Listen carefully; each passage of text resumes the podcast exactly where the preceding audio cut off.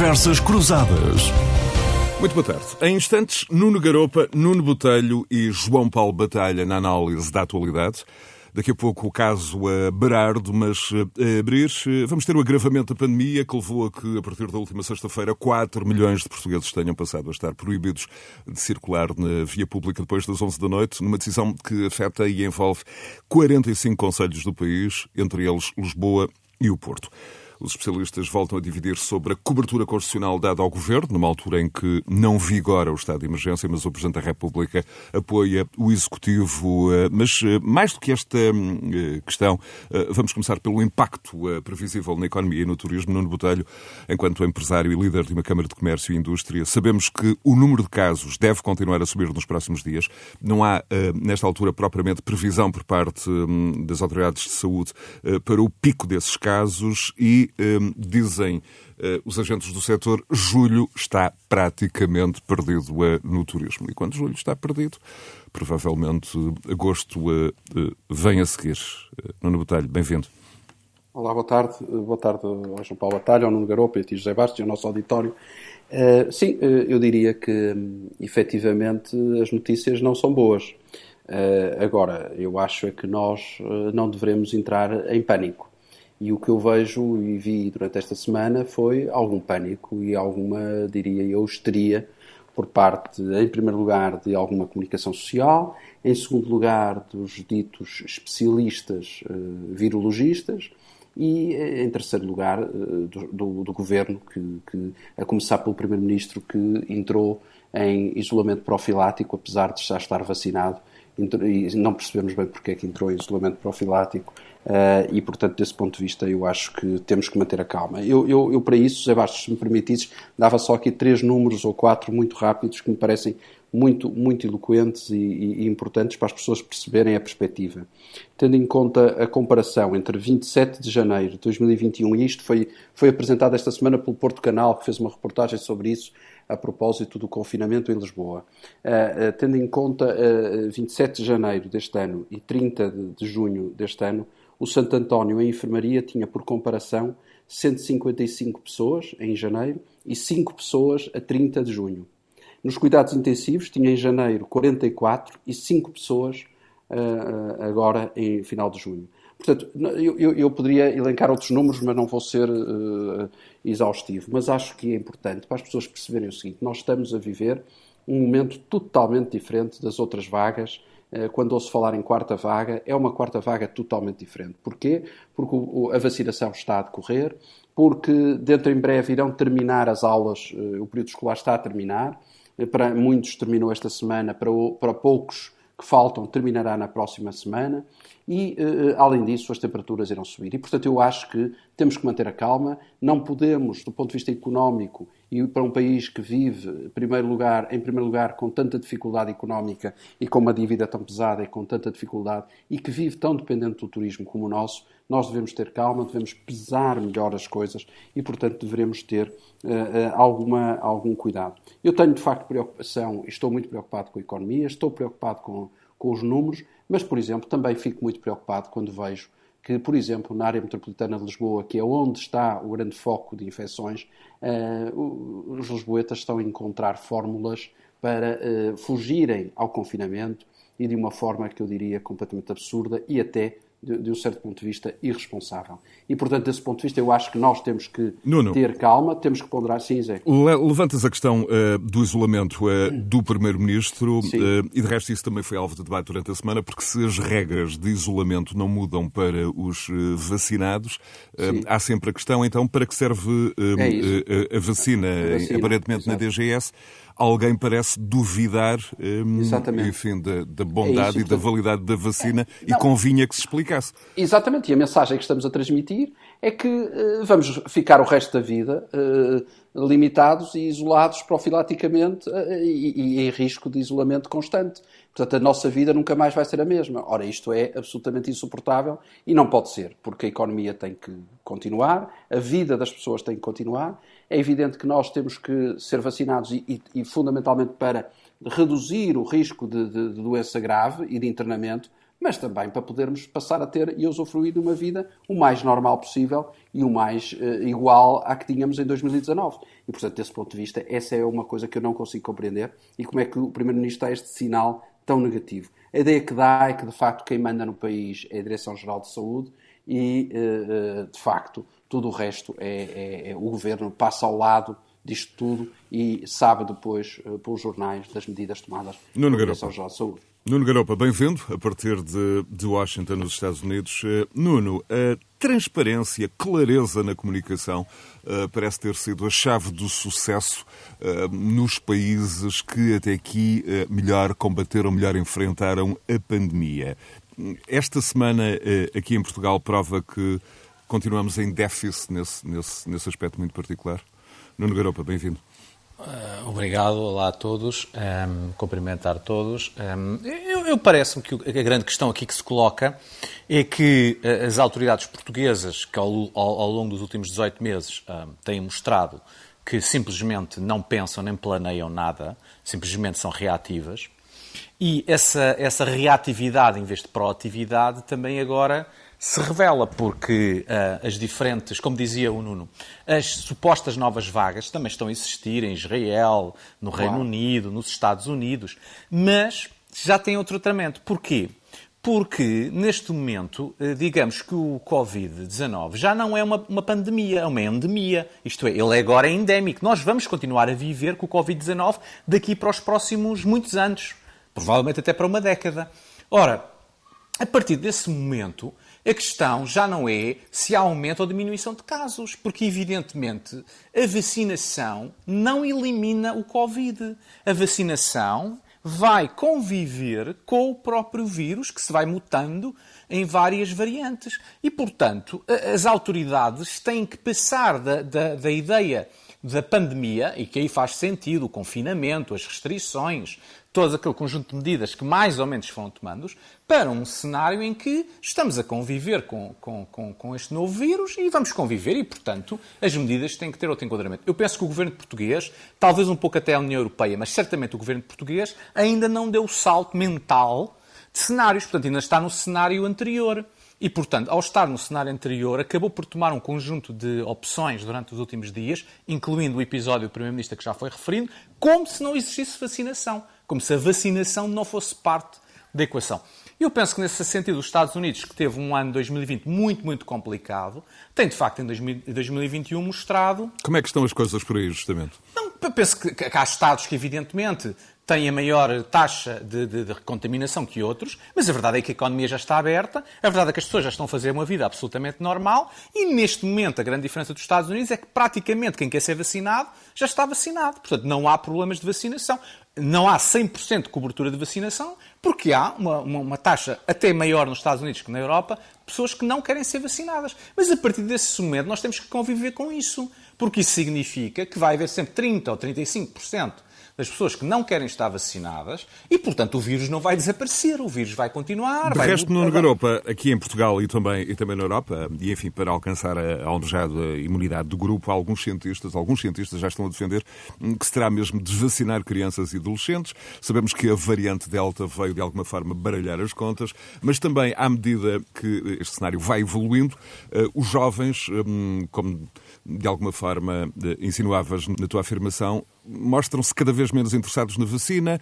Sabemos que cada pessoa que não, eh, que não se vacina dá ao vírus uma maior probabilidade de propagação. O debate sobre a obrigatoriedade regressa. Isto são tudo problemas também em equação, nesta altura. São problemas em equação, mas eu, por exemplo, o debate da obrigatoriedade não entendo muito bem, porque a mim parece-me claro, pelo menos no contexto dos Estados Unidos, que quando o Governo Federal entender, a vacina será obrigatória e, aliás, tem precedentes legais. A, a, a, a vacina da smallpox em 1906 tem uma sentença do Supremo Tribunal a declarar que, é, que, é, que o Supremo Tribunal, eh, em nome da emergência nacional, tem, o Governo Federal, perdão, em nome de uma emergência nacional, de natureza eh, de saúde pública, tem poderes para impor a obrigatoriedade. Penso que o governo americano não quis ainda entrar por esse caminho, porque evidentemente está a tentar resolver isto sem entrar em, em, em grandes litígios constitucionais, mas no caso português até a questão põe-se ao contrário. Quer dizer, neste momento acho que há praticamente, até onde onde entendo, há praticamente um enorme consenso em Portugal que que as sucessivas medidas do governo são inconstitucionais e é por isso que depois tudo corre mal. Porque o próprio governo depois não tem capacidade de fazer uma aplicação dura das suas próprias medidas, como dizia o Nuno na questão, por exemplo, da área de Lisboa. Porquê? Porque o governo tem noção de que se essas medidas forem litigadas, elas são inconstitucionais e, portanto, o governo fica sem medidas para o futuro. E, e portanto, tudo isto é, um, é, é, é um, no fundo, é um teatro, é uma, uma forma de fingir que estamos a fazer coisas porque o governo está esgotado na sua capacidade de gestão da, da, da pandemia, que já não é pandemia. E, portanto, a partir daí sucedem-se simplesmente um conjunto de erros, não é? E isto remonta à discussão que nós temos tido neste programa há 18 meses, de que há 18 meses não foi constituída uma equipa séria para planear o futuro. Isto é tudo reativo e, portanto, estamos onde estamos, em reações. João Paulo Batalha, ex-presidente da Associação de Transparência e Integridade, bem-vindo. Muito obrigado pela hum, disponibilidade. Hum, pronto, começar justamente pela, pela ausência de planeamento, pela falta de hum, transparência, de alguma clareza na comunicação, enquanto chave do sucesso destes, deste, de todo este processo. Olá, boa tarde. Antes de mais, é um prazer estar aqui. Um, bom, para não estar a litigar uh, os erros já cometidos desde o início da pandemia, o que eu gostava de, de, de, estar a ver neste momento, até porque ainda não vimos antes, era alguma aprendizagem. Uh, aprendizagem na maneira de gerir a pandemia, um, de ter regras claras que fossem uh, proporcionais e bem percebidas por parte das pessoas e que não tivessem, enfim, uma, às vezes até uma espécie de carga moral de estarmos a culpar os cidadãos pelo avanço da, da pandemia. Hum, e, e que questões eh, fundamentais eh, que estão a ser discutidas desde o início já estivessem resolvidas, nomeadamente a disponibilidade de dados eh, sólidos e de uma estrutura de acompanhamento e de aconselhamento sólida para lá daquelas reuniões do Infarmed, que às vezes mais parecem entretenimento do que verdadeiramente capacidade de dar aconselhamento científico às decisões políticas, e também as questões constitucionais que com muita ligeireza, quer o Governo, quer o Presidente Constitucionalista eh, põem de lado, porque, enfim, em tempo de guerra não se, contam, não se limpam espingardas, mas que são verdadeiramente relevantes até para, para a própria legitimação das medidas ehm, eh, e, para, e para serem apropriadas pelos cidadãos. Portanto, esta insistência em estarmos a abrir, fechar, a fazer restrições à circulação, eh, sem que haja uma base uh, constitucional para isso. E essa questão, da, se revejam essa é, questão é da legitimidade das medidas até eh, enfrenta problemas de natureza uh, uh, prática. Por exemplo, no caso do Porto, contigo a Gaia, 23 horas não se pode circular no Porto, mas à distância de uma ponte já se pode.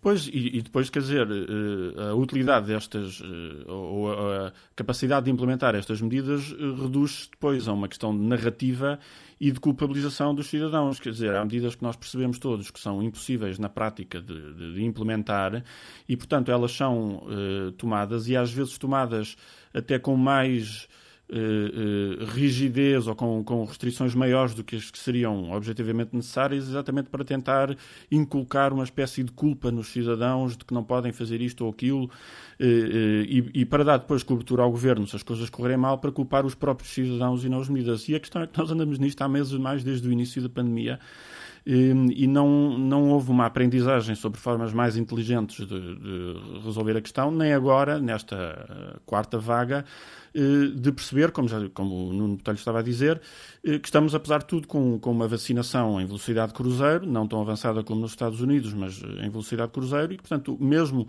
o crescimento dos casos tem implicações diferentes em matéria de saúde pública e de pressão sobre o Serviço Nacional de Saúde. Muito bem. Agora, a investigação dos grandes devedores à Caixa Geral de Depósitos, também, enfim, conhecido como caso José Berardo, cinco anos depois do início do inquérito, mais de dois anos depois do que terá sido uma lamentável sessão da Comissão Parlamentar de Inquérito, houve, dos últimos dias, um primeiro passo da Justiça. Não uma acusação, não uma pronúncia, mas uma primeira reação do aparelho da Justiça a uma dívida de mil milhões de euros e também um, é ao que terão sido aparentes manobras para salvar uh, o seu património da uh, Pinhara. O Sr. José Berardo é chamado a depor perante a Justiça, uh, mas uh, Nuno Garopa, na operação que levou à sua detenção, o Ministério Público veio também lamentar a falta de meios de investigação no processo. o próprio TCIAP aproveitou a nota pública sobre a operação para escrever que a investigação só não foi mais célere devido à carência de meios técnicos. Por onde começar, Nuno Garopa? Eu acho que há duas questões diferentes. Uma questão é a questão do caso em si, outra questão é o comentário dos recursos. Em relação aos recursos, nós estamos fartos de ter este debate aqui, portanto, eu vou rematar isso em 10 segundos. Dado o sistema penal que nós temos, o ordenamento jurídico penal que existe em Portugal, nós não temos recursos. Se não temos recursos, já devíamos ter alterado o ordenamento jurídico penal. Ora, nós estamos em 2021 e ainda não alterámos. Pelo contrário, quando agora finalmente se dá o passo que a Itália deu em 89 e que a França deu nos finais dos anos 90, portanto, estamos com 30, 20 a 30 anos de atraso, ainda temos o PS e o PSD na Assembleia da República a dizer que não querem as medidas da Ministra da Justiça. Portanto, isso é onde nós estamos. E, portanto, essa questão é uma questão de demagogia política e de demagogia do Ministério Público. Pois que nós não temos recursos, não temos. E não vamos ter. E não vamos ter. Portanto, não vale a pena entrar com essa equação. Em relação ao caso Berardo, eu acho que em relação ao caso Berardo, o meu comentário seria este. Vamos imaginar que nós estávamos em 2011, há 10 anos, neste programa. Para além de uma enorme vantagem que estaríamos todos 10 anos mais novos do que estamos, estaríamos agora a comentar Pois, uma parece um bom uma desenvolvimento. Uma vantagem não, não é? negligenciável.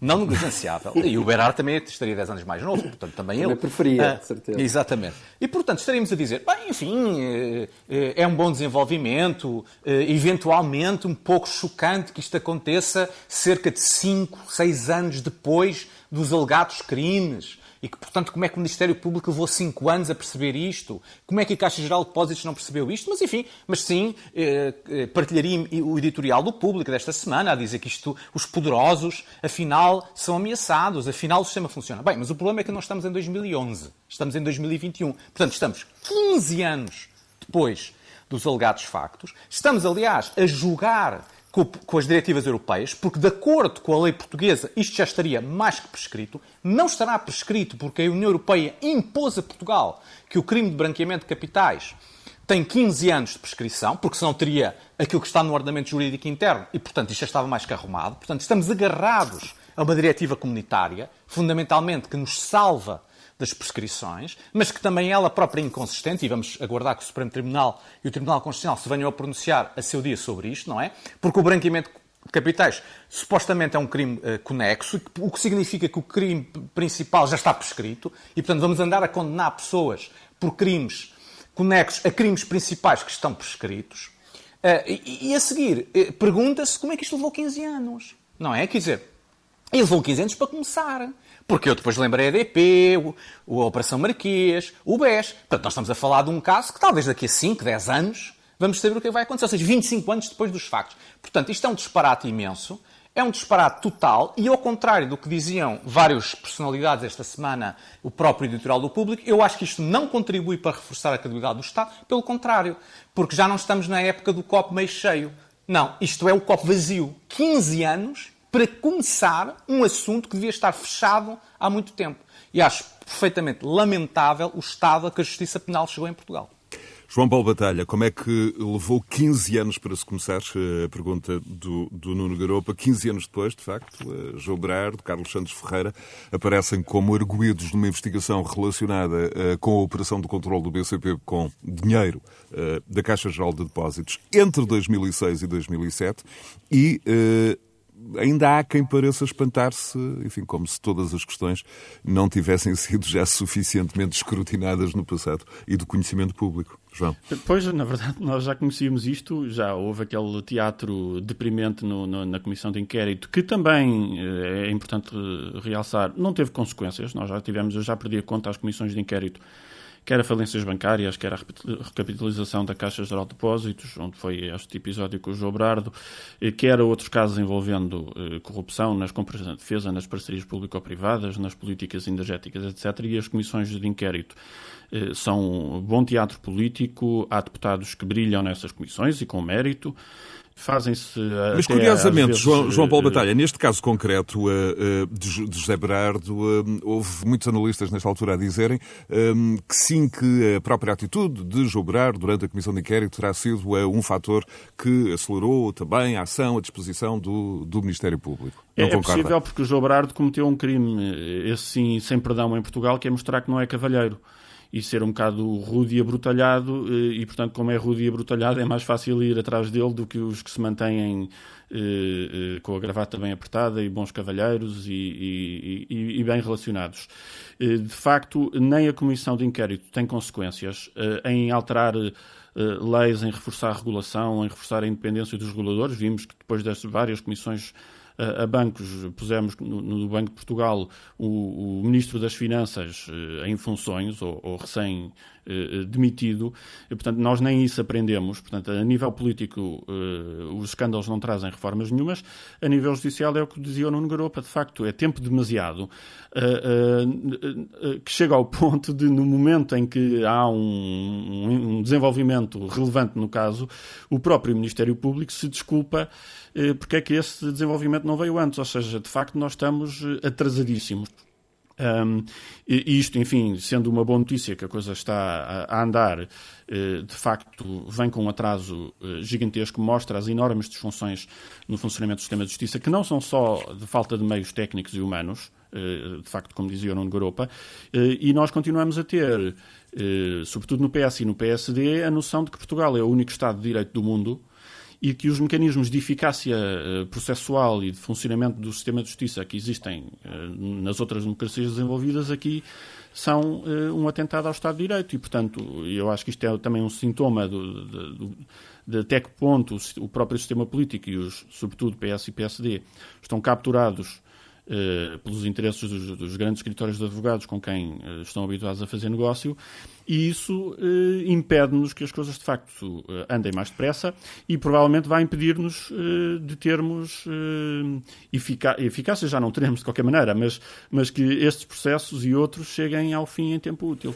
João Paulo Batalha fez, fez, fez referência a, a enormes disfunções eh, no, no aparelho da justiça, no sistema de justiça, mas também, eventualmente, eh, no próprio sistema bancário, porque o Expresso, na última sexta-feira, revelava que a Caixa de Depósitos a três meses de soarem estas campainhas de alarme do Ministério Público, a Caixa Geral de Depósitos dava crédito a José Berardo eh, em 2016 eh, eh, para ele regularizar o pagamento de juros em falta. Portanto, o que estamos a dizer é que a três meses do Ministério Público iniciar a investigação, a Caixa Geral de Depósitos estava a aumentar ainda mais a exposição de dívida de, de Berardo ao Banco banco público.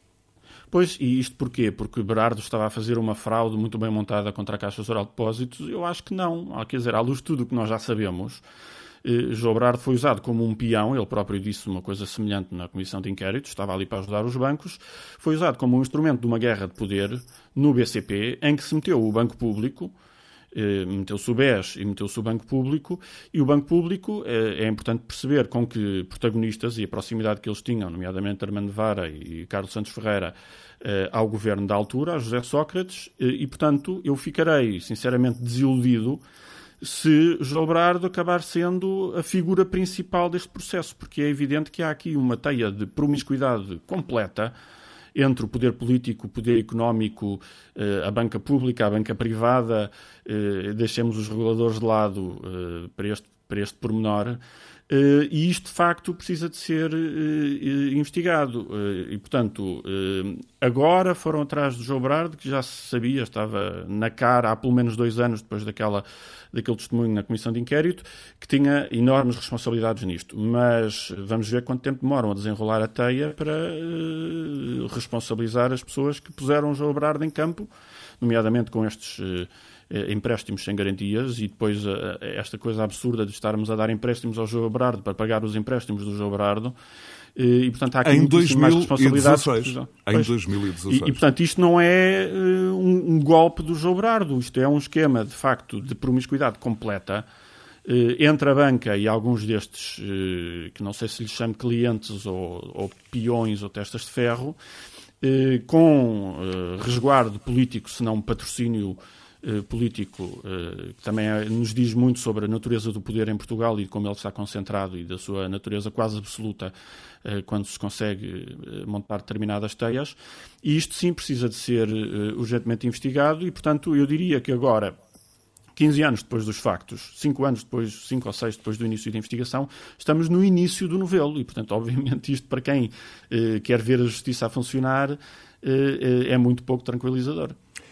Nuno Botelho, uh, temos então uh, uma estratégia clara do governo Sócrates de aparentemente dominar por completo a banca, neste caso a dominar uh, o, BCP, e temos também, por exemplo, na memória aquela imagem de José Berardo como herói dos sindicatos na, do, do, BCP na Assembleia Geral, no edifício da Alfândega no Porto, a erguer os, os dedos em V de vitória, a ser simbolicamente levado em ombros, depois de ter caído uma proposta, enfim, da facção Jardim Gonçalves. É, é, é, de novo regresso à questão clássica, retrato de uma época ou uh, disfuncionalidade do regime que, uh, em muitos aspectos, ainda, ainda subsiste, no Botelho? Sim, oh, José eu, eu, eu, eu, diria que isto é, é, é, um bocado retrato de uma época e retrato, infelizmente e recorrentemente, acabamos a falar aqui sempre de, das mesmas figuras, que são uh, as figuras que deixaram um rastro de destruição económico no país,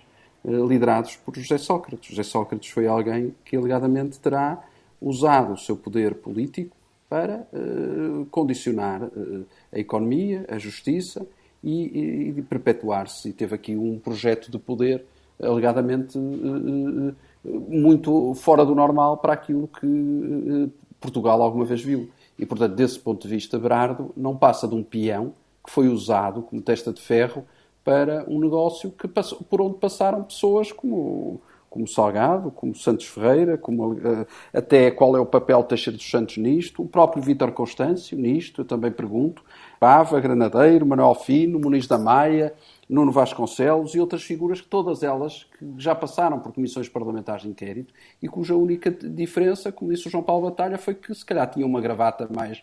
tinham gravata, estavam de gravata e mais apraltada e, e não se lembravam de nada. E, e, e, ao contrário disso, foi lá e, e gozar com os deputados. E isso saiu-lhe caro. Eh, já na altura, quando isso aconteceu, eu tive a oportunidade de dizer, penso que aqui na Renascença tive a oportunidade de dizer que isso iria sair-lhe caro, porque acho que uh, os deputados não iriam deixar isso passarem claro. Justamente, confirmo, confirmo essas declarações. Também. É, eu na altura disse isso e, e, e, volto a dizer, reparem bem também que todas as declarações dos partidos foi de enorme alegria por agora a justiça estar a funcionar e Berardo ir responder por estas questões, que alegadamente terá cometido. Mas reparem, eh, eh, todos estes nomes anteriores que eu citei não foram citados na Comissão Parlamentar de Inquérito. Parece que não houve problema nenhum. Parece que Santos Ferreira não, este, não passou da, da, Caixa Geral de Depósitos para o BCP. Parece que, que Teixeira dos Santos não era Ministro das Finanças, que José Sócrates não teve nada a ver com isto, que Armando Vara também não. Ou seja, há aqui algo muito superior a, a José Berardo. José Berardo foi um instrumento no meio disto tudo. Eu não estou com isto a desculpabilizar a atitude de José Berardo, que fique claro, não é? Mas que é, a meu ver, a todos os títulos, indesculpável e censurável e não, nem, nem sequer devemos perder tempo com isso. Agora, há, de facto, esta é só a ponta do iceberg, há, de facto, todo um conjunto de figuras, figuras essas eh, que eu, que eu acho que alegadamente terão uh, usurpado ou, do poder que tinham para, de facto, fazerem algo mais do que, do que deveriam e, e, e com isso, uh, prejudicaram as contas públicas, como nós, anos mais tarde, estamos ainda hoje a ver.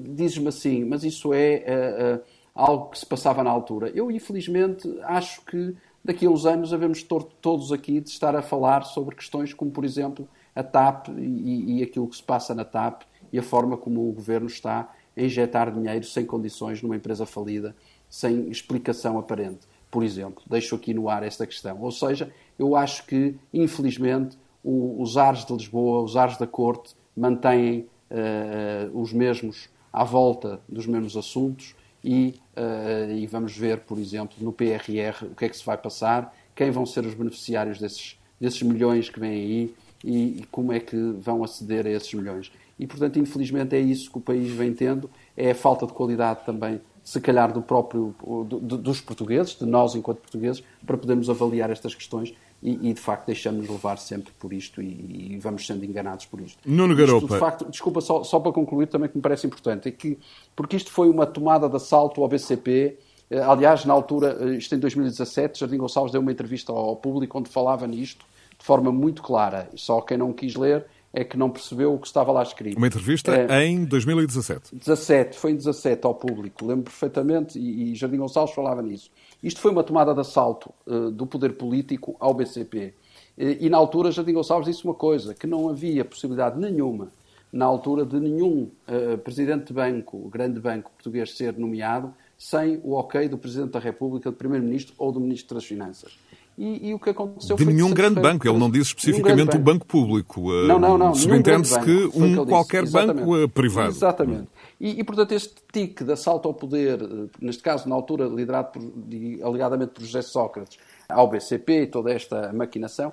Agora, a questão que eu pergunto é se o PS hoje perdeu esse tique de, de, de, assalto ao poder, neste caso ao poder do Estado. Se perdeu, deixo, deixo a pergunta. Então, esse, essa é a pergunta que fica para, é. para, para o Nuno Garopa. É e, voltando também atrás, eh, tendo como pano de fundo este projeto de poder eh, da administração Sócrates, eh, digamos assim, temos dois ângulos. Por um lado, o julgamento político de quem esteve nessa máquina de poder, esteve muito próximo e não se terá percebido nada, de nenhum indício, de nenhuma informação, isto por um lado.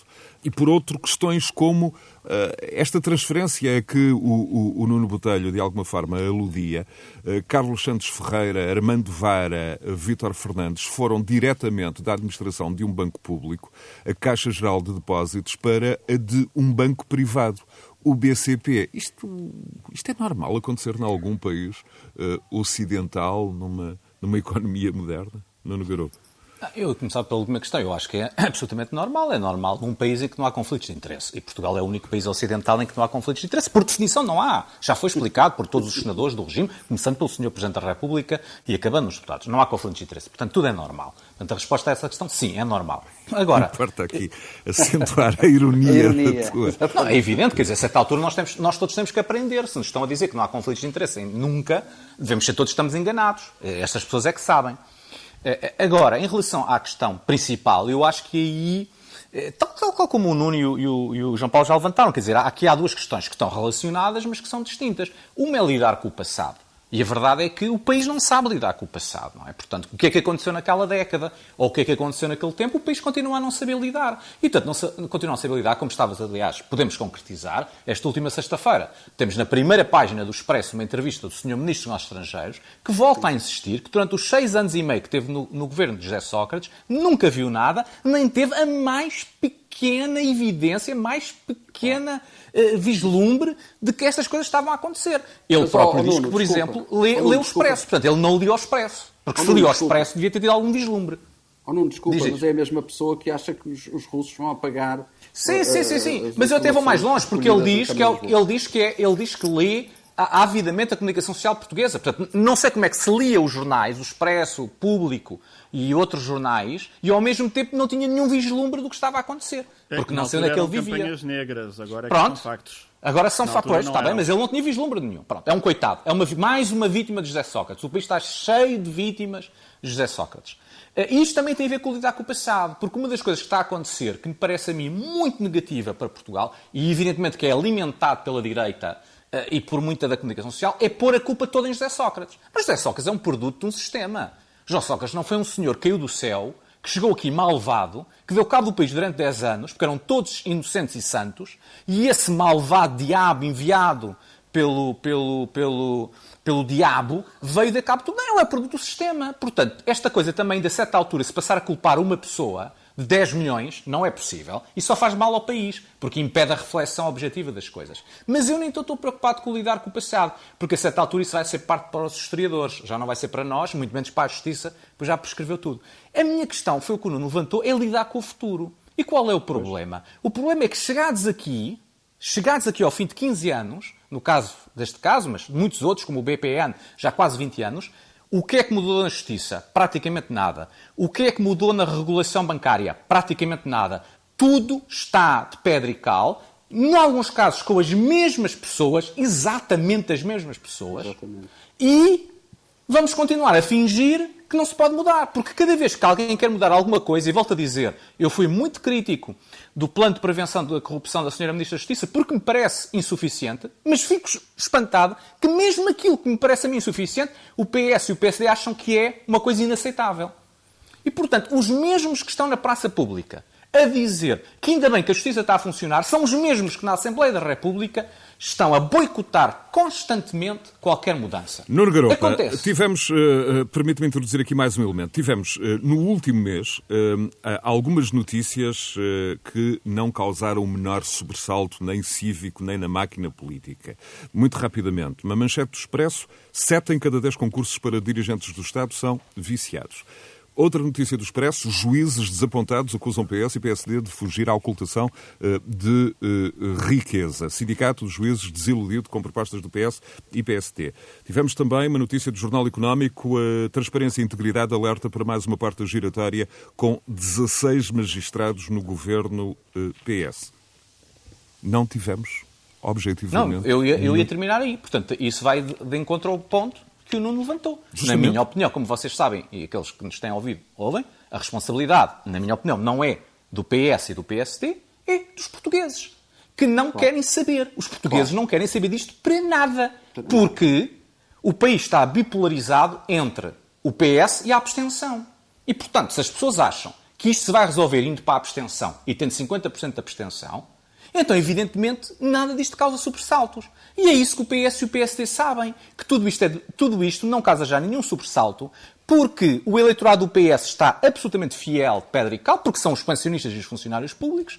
O eleitorado do PSD está reduzido ao seu mínimo, mas o mínimo fiel. Os outros partidos nem por aí além vão. Aliás, volto a dizer, uma das coisas que mete mais impressão em Portugal é que o partido populista, o Chega, aposta nos ciganos e na conversa do racismo, em vez de, de, da conversa sobre a corrupção. Portanto, o tema da corrupção não é um, um tema para o Chega. Portanto, o Chega decidiu que isso não dá votos. O que dá votos é os ciganos. Portanto, faz impressão comparado com, com o Vox, comparado com a própria Alternative for Deutschland, comparado com a Frente Nacional. Como é que o Chega não percebe o que são os temas que, que realmente importam e vai buscar temas que são perfeitamente marginais? E, portanto, tudo isso significa que não há nenhum tipo de sancionamento político. E não havendo, porque o sancionamento político é o voto, eu não sei porque, porque essas pessoas depois andam nas redes sociais a romper as vestes e a dizer que isto é uma vergonha. Porque se no fim é, compete a cada português no exercício do seu voto. João Paulo Batalha, e o que é que, o que, é que podemos eh, aprender com estes dias para, para o que vem aí? Há muitos colunistas, de resto, a defender que com os novos fundos, com a bazuca, há condições,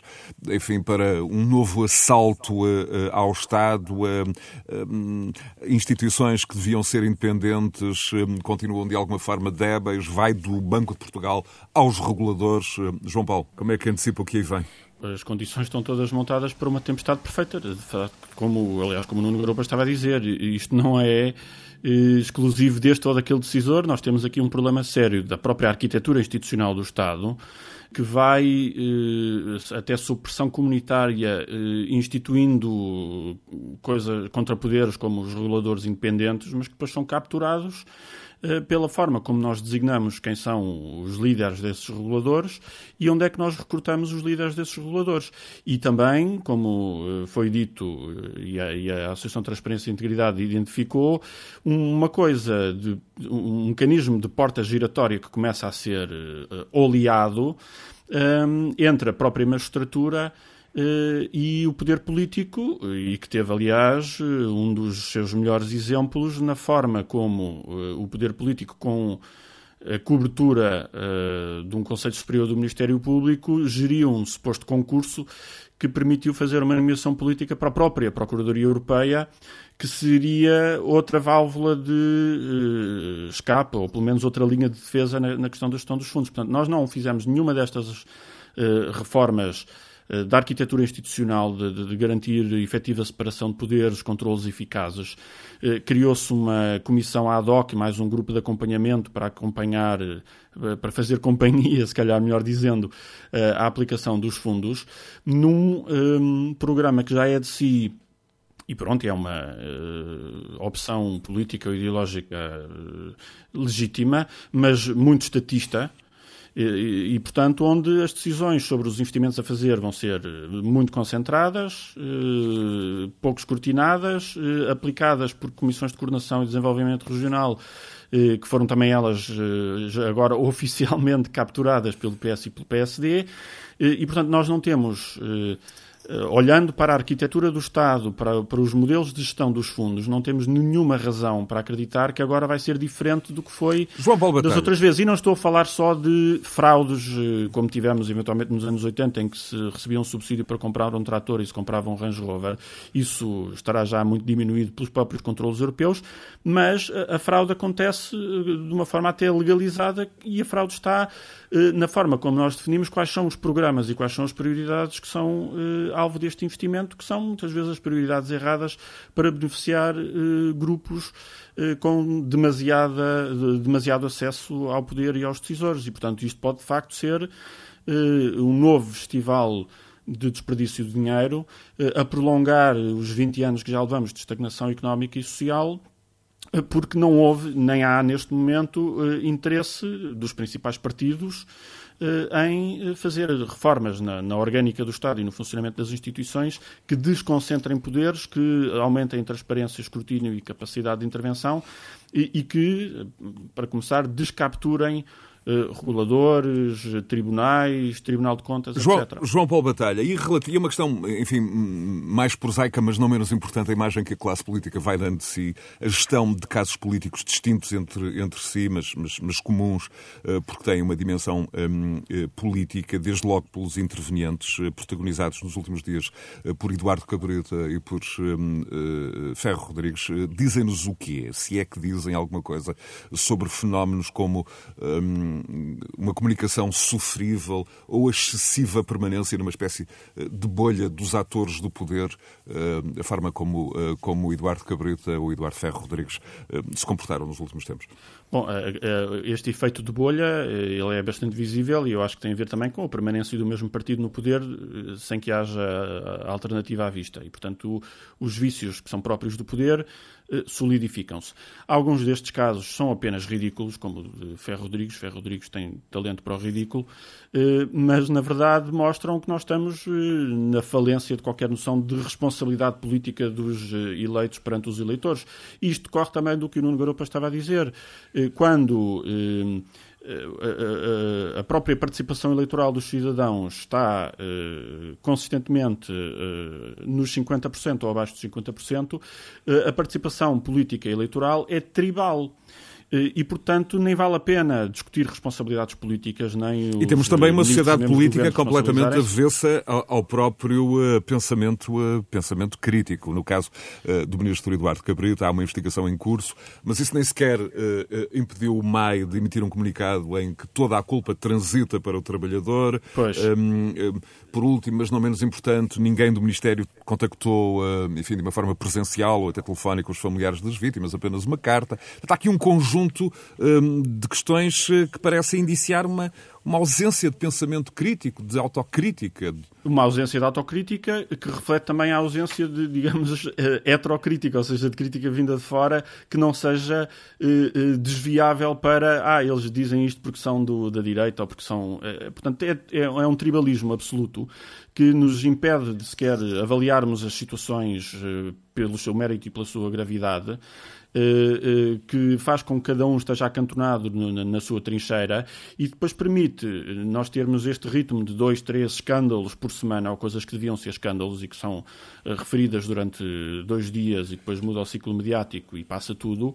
E isto é um sintoma de uma classe política que é mais visível no governo, mas que não é exclusiva no governo que está completamente divorciada das questões nacionais, de, de, das prioridades de desenvolvimento e, e, sequer da prestação de contas aos cidadãos, reduz tudo a tribalismo e, e portanto, os cidadãos depois por eles também reduzem tudo ao queixume, aos ataques nas redes sociais. Um, e ninguém toma responsabilidade por nada. E, portanto, nós, quando nos recordamos do, do, do relatório uh, sobre a qualidade da democracia, que saiu há uns meses e que reduziu Portugal de uma democracia liberal plena, digamos assim, para uma democracia eleitoral, Ora, se somos uma democracia eleitoral e metade das pessoas não Também vota, não foi objeto de propriamente um debate alargado não, ou de, também não ou de discute, também não vale a pena, civil, porque uh, os partidos estão simplesmente interessados, sobretudo os partidos mais instalados, em mobilizar as suas clientelas fiéis e, portanto, até é útil que metade das pessoas deixe de votar, esses deixam de contar e, e portanto, é um jogo de claques. E, portanto, isto é, obviamente, muito grave e significa que ninguém se responsabiliza por nada e as pessoas dizem as neiras que quiserem e tudo passa. Nuno Botelho, para encerrarmos já a seguir com uh, o Nuno Garopa, neste caso do MAI, parece haver também uma, uma relativa indiferença do Estado face à morte de pessoas, uh, o que para muitos, uh, e tu pois fizeste essa eu... referência, já aconteceu no caso de Pedrógão, dos fogos de outubro, é... na estrada de Borba. Há aqui uma indiferença, seja por é... inabilidade, insensibilidade, não é ridículo. É não, não, é inabilidade, é, é mesmo insensibilidade, falta de dignidade, falta de sentido de Estado, falta de humanidade, falta de educação, falta de civismo, falta de tudo o que possas imaginar que um ser humano deve ter por outro. Um ministro que vai num carro, que atropela alguém e não sai do carro, o que queres que eu te diga? Eu deixo aqui isso, os, os ouvintes a pensarem isto. Quer dizer, nós não precisamos de ir muito longe. E isto não tem nada de político. Isto é meramente, é, chama-se isto humanidade. Quer dizer, morre uma pessoa e o ministro não sai do carro. Eu não consigo entender isto, José Bastos. Isto é uma. Eu, eu, bom português, reputo isto com um termo só, uma palavra: selvageria. Mais nada.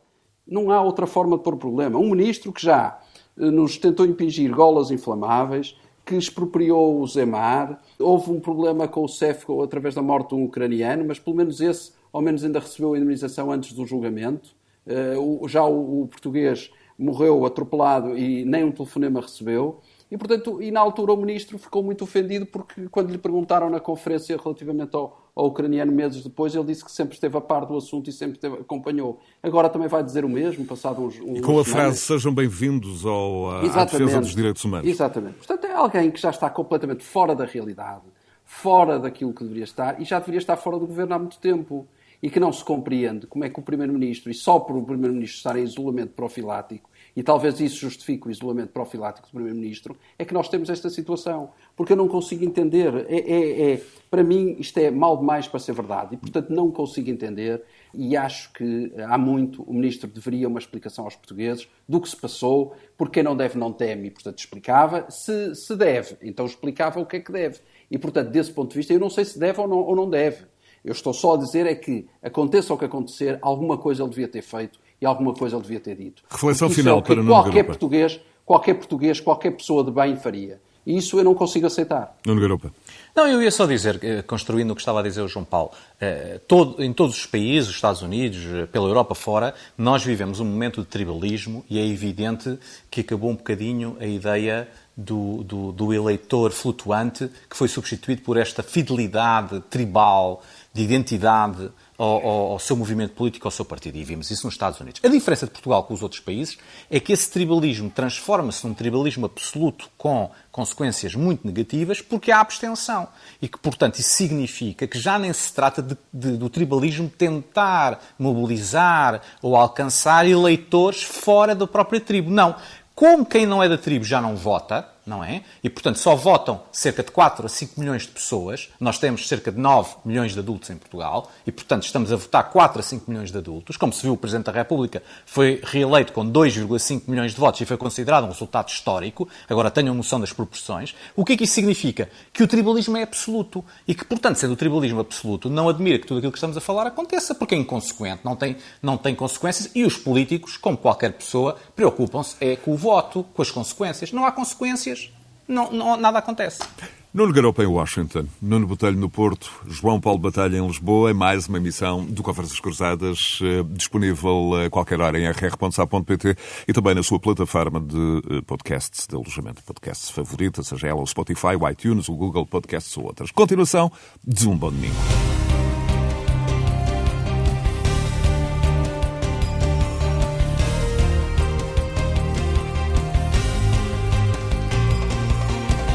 Conversas Cruzadas.